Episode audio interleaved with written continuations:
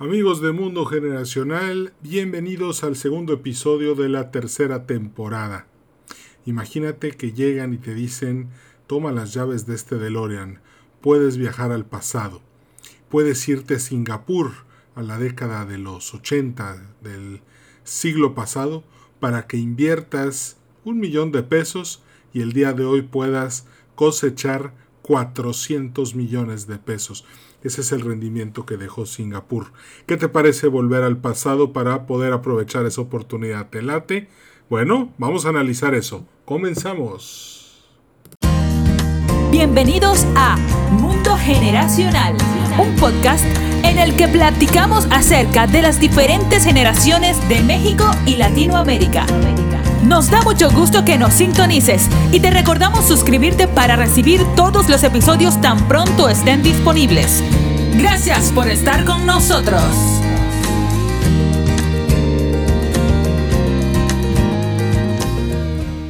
pues sí, definitivamente haber invertido en Singapur hace 30, 40 años definitivamente fue una buena opción y pues bueno, desgraciadamente las máquinas del tiempo no existen.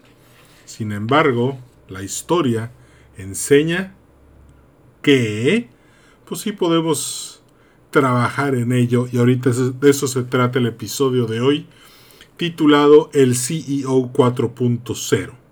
Primero que nada, vamos a comenzar por agradecerles a nuestros patrocinadores todo su apoyo. Gracias a Ticketopolis, gracias a Grupo Terza, gracias a Fundación Valle Viv, y gracias a The Yucatán Consulting Group.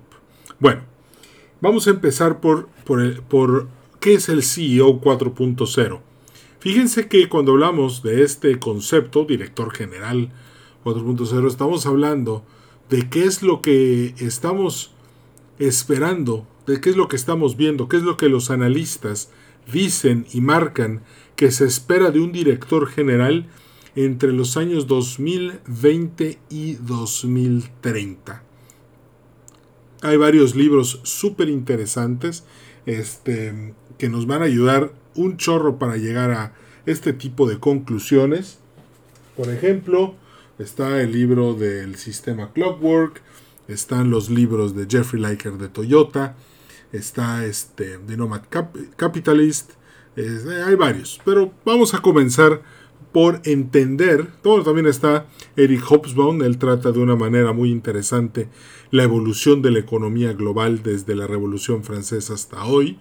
Está The Fourth Turning de Neil Howe y William Strauss. Vamos a hacer una mezcla de todo esto para entender a qué nos estamos enfrentando hoy como directores generales, como coordinadores generales, como gerentes, como dueños de empresas o incluso también como emprendedores. Ya, ya, la verdad es que ya no me gusta mucho utilizar la palabra emprendedores porque voy a ser un poco cruel, pero pues bueno, soy de la generación X y, la generación X es sarcástica. Eh, ya ahorita un merolico que habla bonito y se pone a decir tonterías en la red, este, ya es un coach de negocios para emprendedores y, incluso hasta quiere cobrar. Entonces, eh, siento que la palabra ya está un poco desgastada eh, por eso mejor vamos a enfocarnos en los que ya son tomadores de decisiones y vamos a, girar alrededor de ese punto. ¿Por qué? Pues porque como lo hemos dicho en todos los episodios del podcast, eh, sabemos que los que más nos escuchan son personas que están tomando decisiones y la razón por la que les gusta este podcast es porque les damos herramientas para tomar decisiones. Entonces, sin más, empezamos. Vamos a empezar por entender la evolución de ser un director general, un CEO, un Chief Executive Officer. De, entrada, muchísimos años, desde el nacimiento de la civilización hasta el año pues, 1815, podemos decir, la economía del mundo fue agrícola. ¿Qué significa que la economía del mundo sea agrícola? Bueno, Significa que los dueños de la tierra eran los poderosos. La economía mundial dependía de lo que la tierra producía. Entonces, si tú querías tener más pues tenías que sembrar más, construir más silos, eh, limpiar más tierra, sembrarla en la siguiente temporada y de esa manera cosechar más. Nada era seguro. Recuérdense que las hambrunas durante la época agrícola eran tremendas. ¿Por qué? Porque cada vez que caía un mal temporal, pues obviamente se arruinaban cosechas enteras y la gente sufría mucho por eso.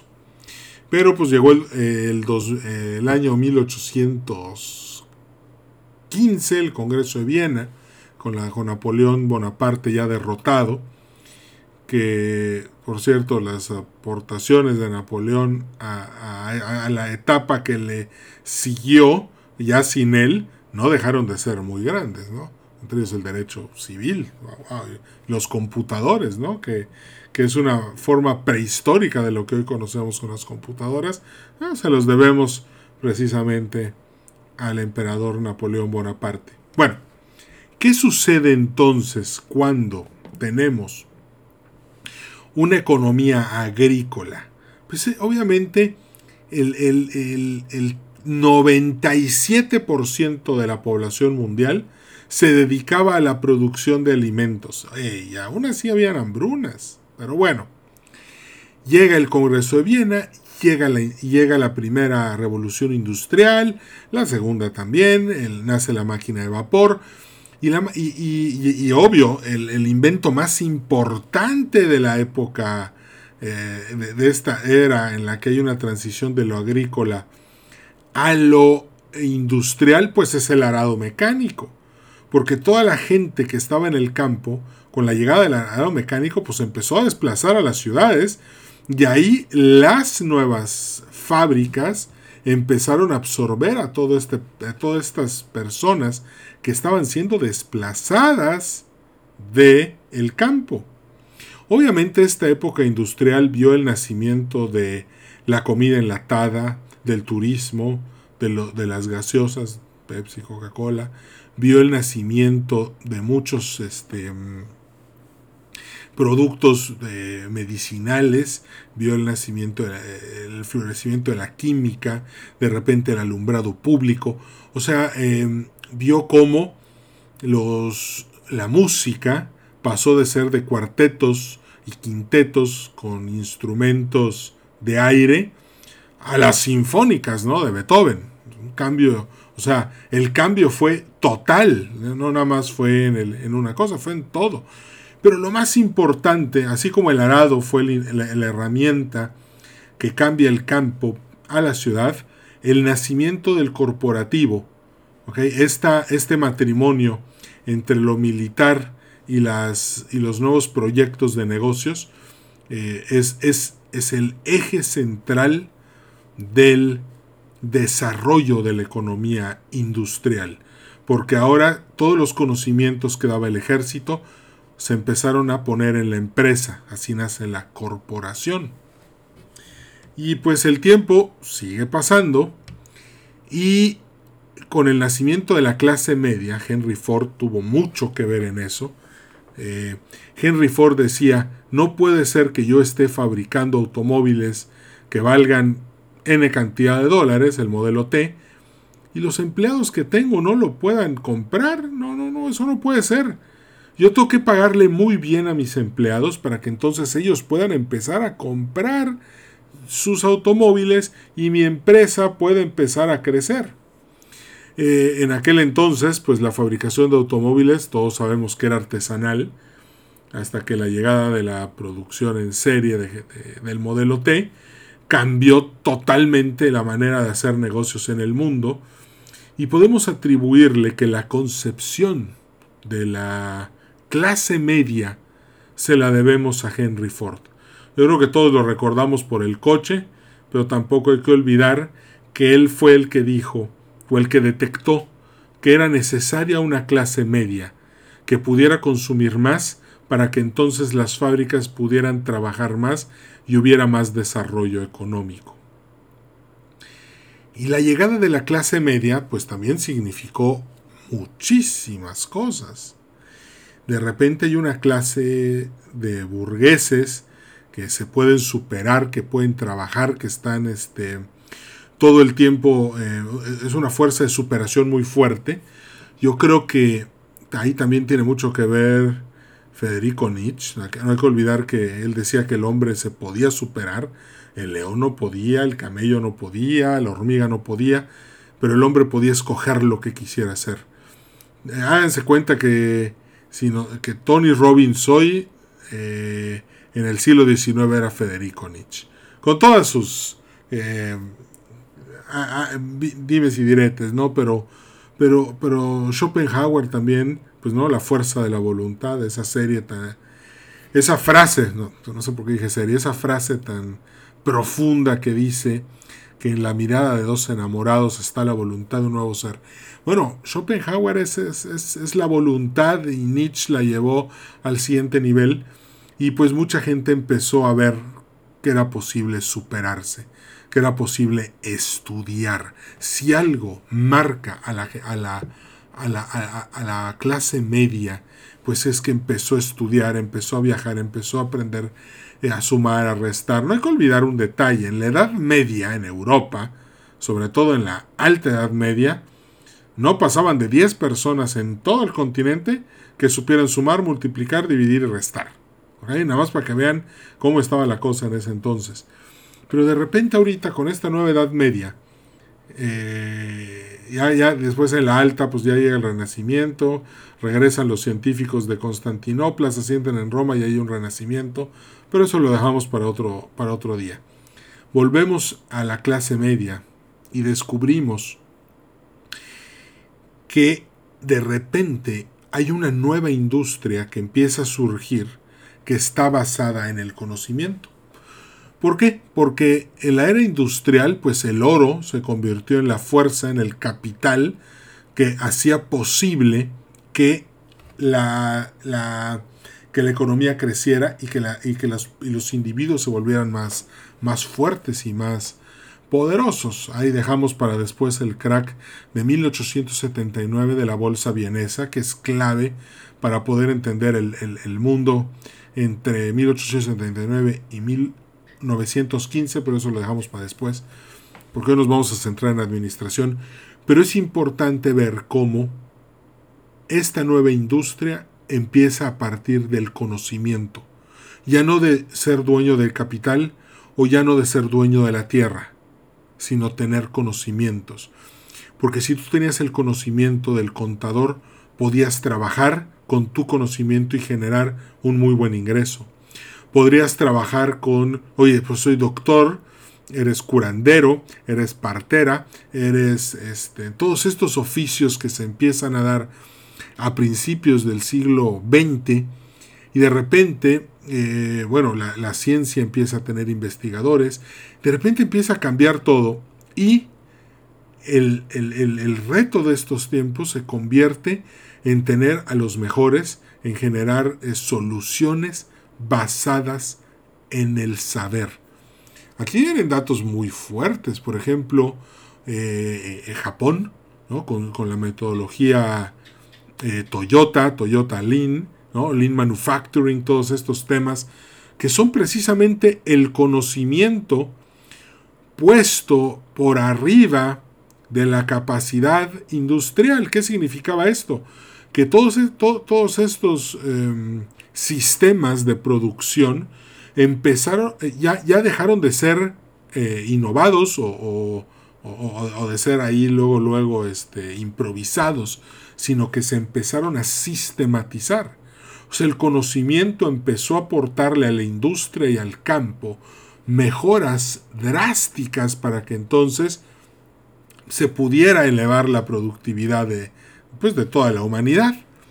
Y aquí viene otro tema muy interesante porque la, sabiduría, el conocimiento, la ciencia, la tecnología, cada vez empiezan a encontrar una resonancia más fuerte en la sociedad.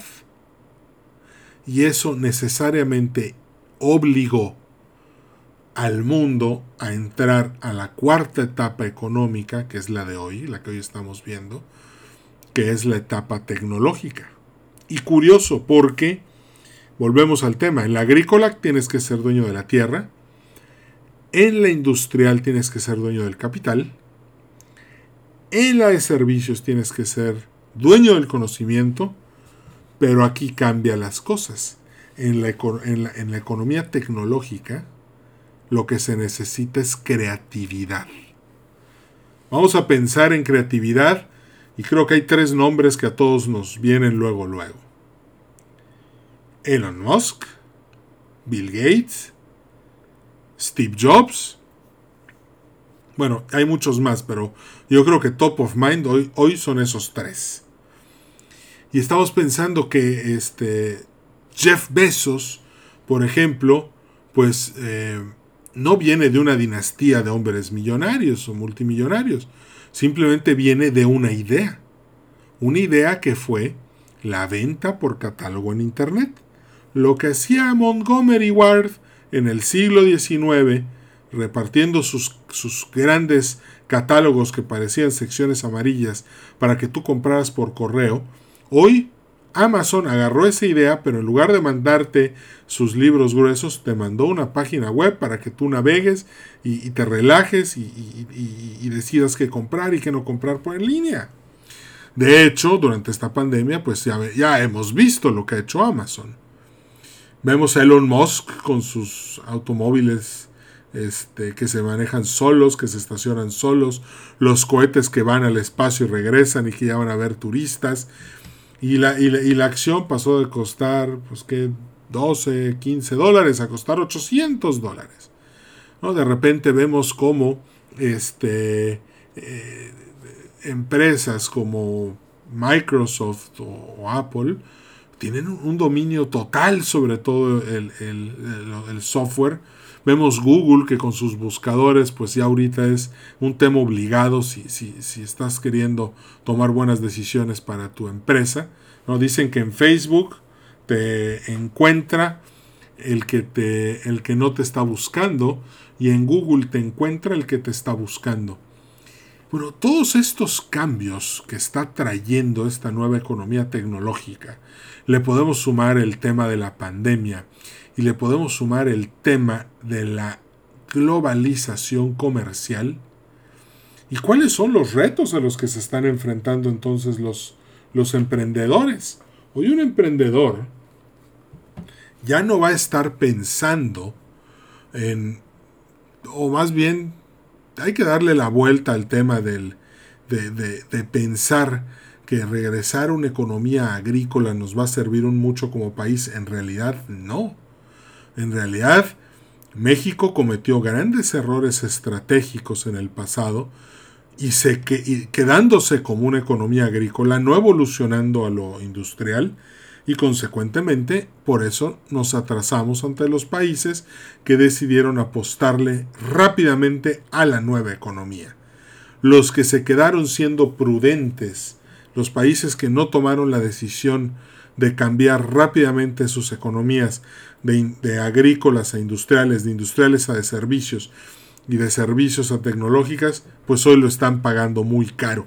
Es como decir, imagínate que estás manejando una empresa agrícola modelo siglo XVIII y de repente todos tus empleados te dicen, oye, es que queremos un aumento.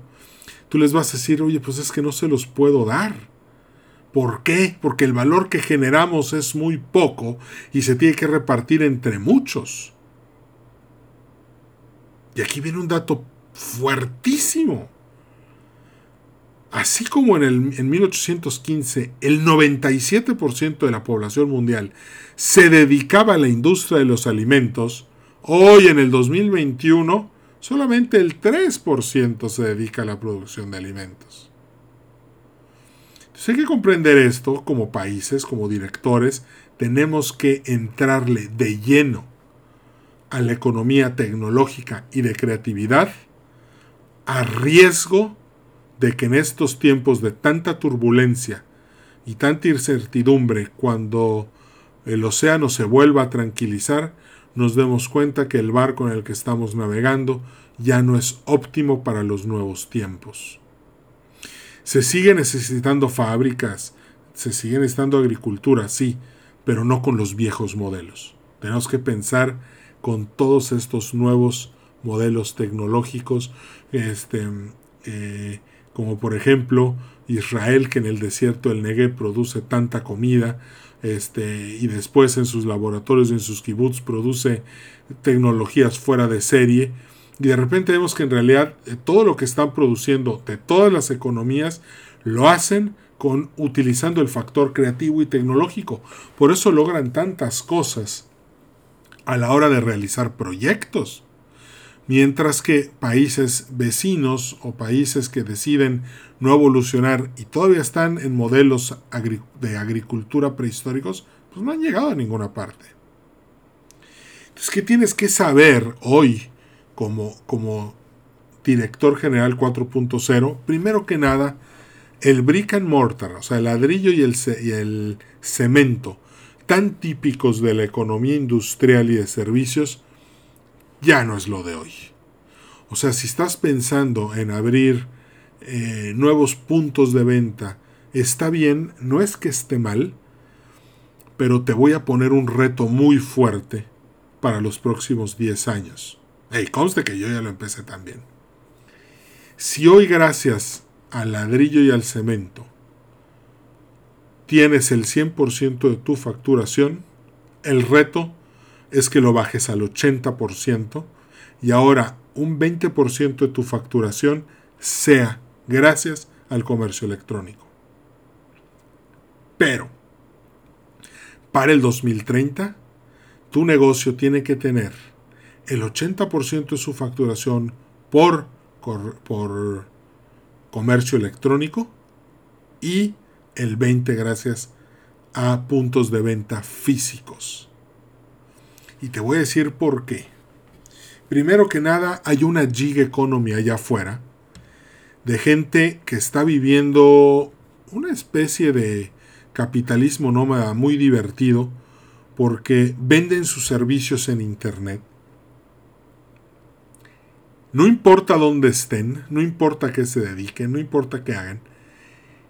Y compiten un colombiano contra un ecuatoriano, contra un guatemalteco, contra un nigeriano, contra un tailandés, contra un danés, contra un español y contra un irlandés. ¿Por qué? Porque todos ellos están ofreciendo el mismo servicio. Te pueden ofrecer servicios por 5 dólares al mes, hasta por 100, 200, 400 dólares, y es como si fueran tus empleados.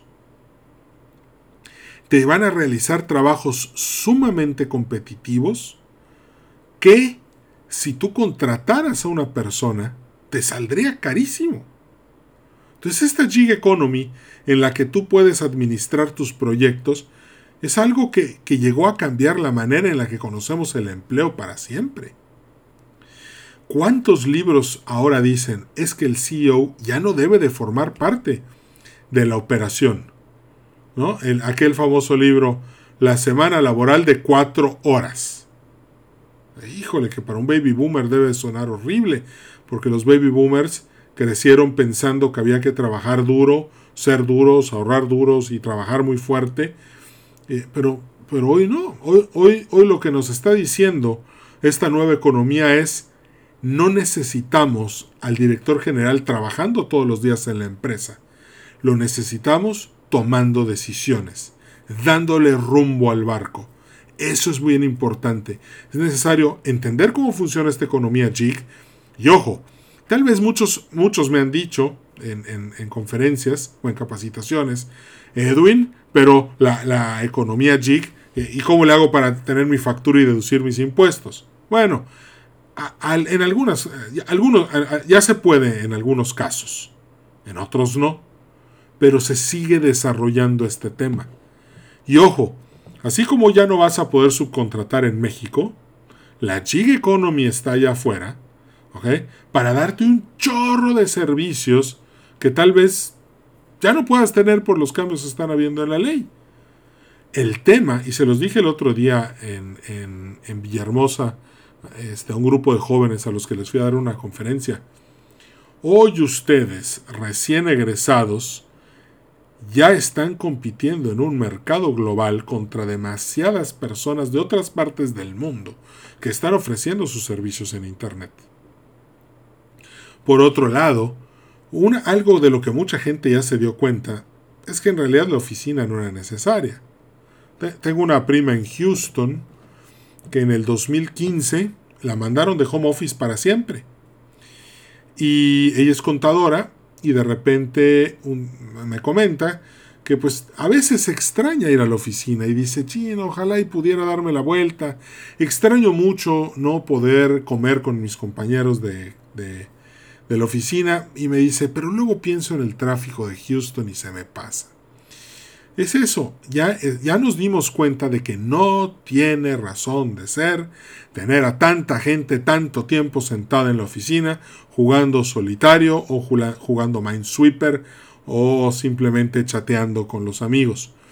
Mejor trabajar por proyectos, hacer una muy buena planeación, eh, una buena, eh, un buen cronograma, y ya, y, que, y entonces así gracias a eso, ya existen un chorro de softwares unos muy amigables como Things 3, otros medio complicados como Monday, pero hoy puedes ponerte a trabajar por proyectos con toda la gente con la que tienes este trato día a día y ahora en lugar de, de, trabajar este, sentado, pues no, ahora vas a trabajar contratiempos.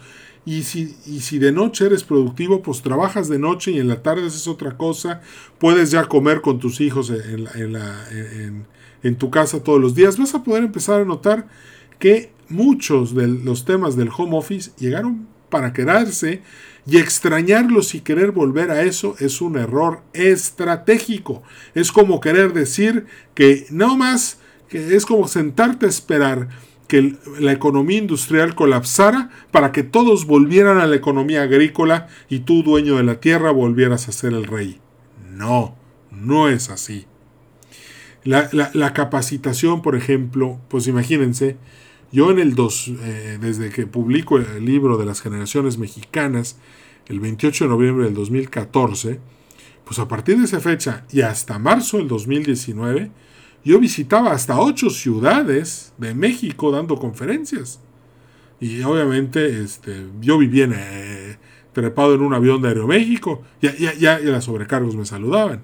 Este, y también algunos pilotos, ya me amigo de ellos.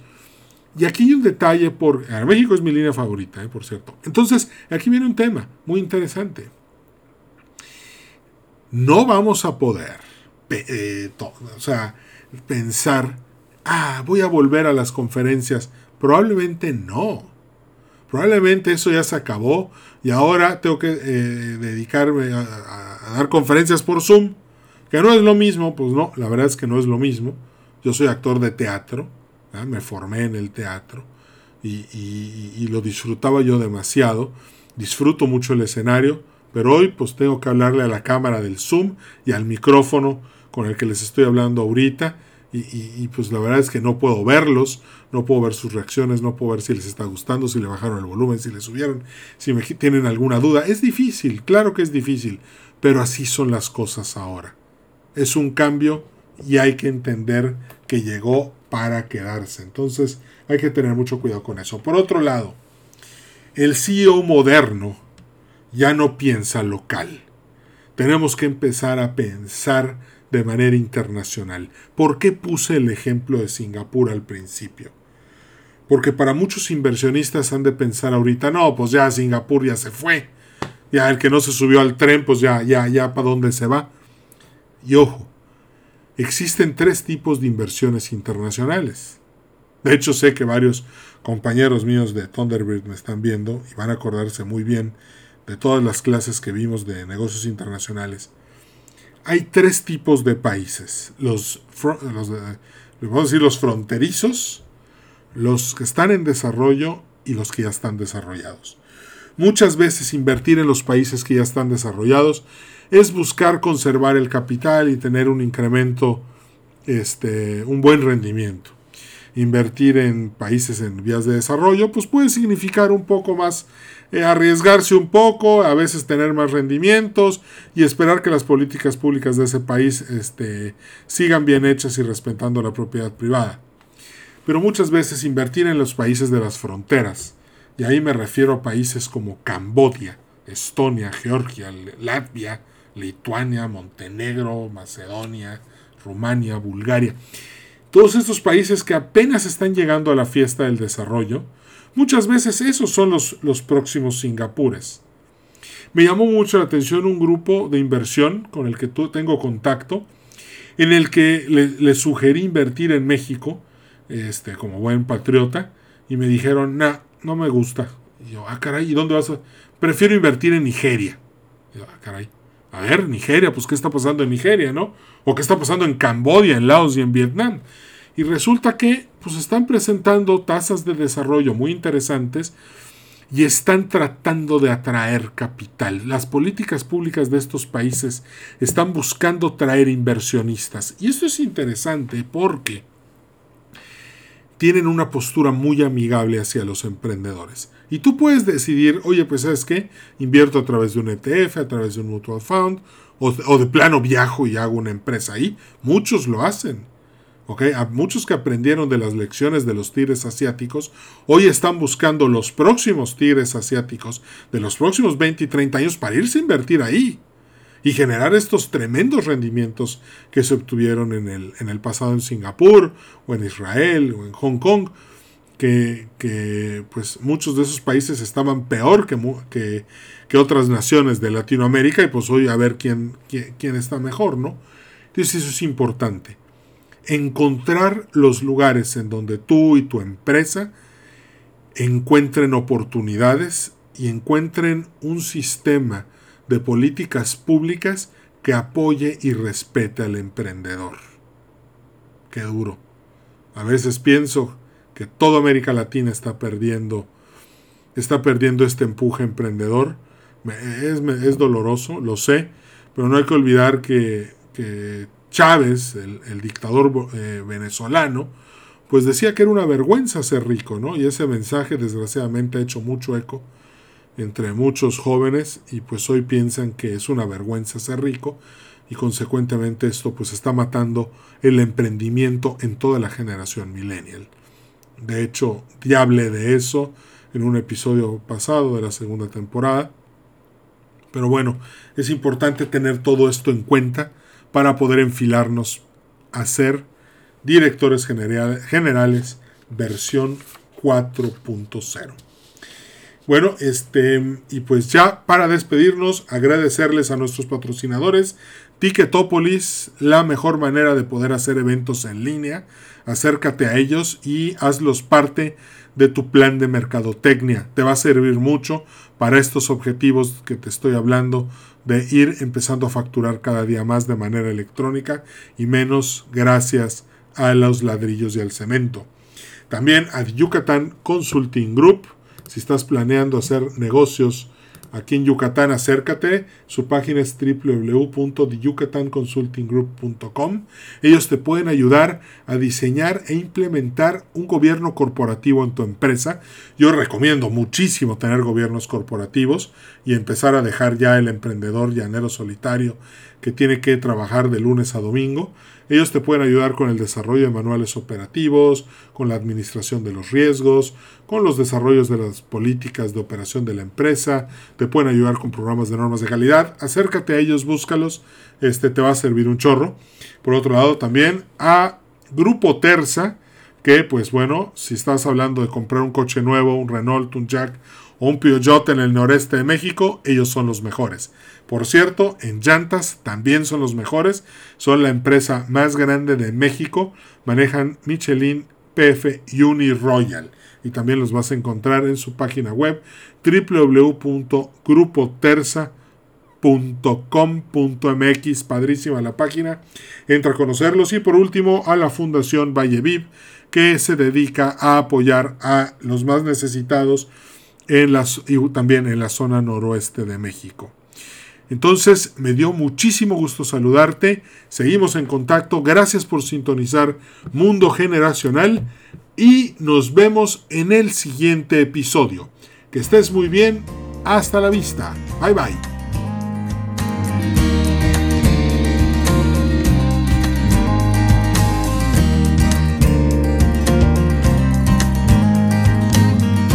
Por haber escuchado Mundo Generacional. En nombre de todo el equipo te deseamos mucho éxito.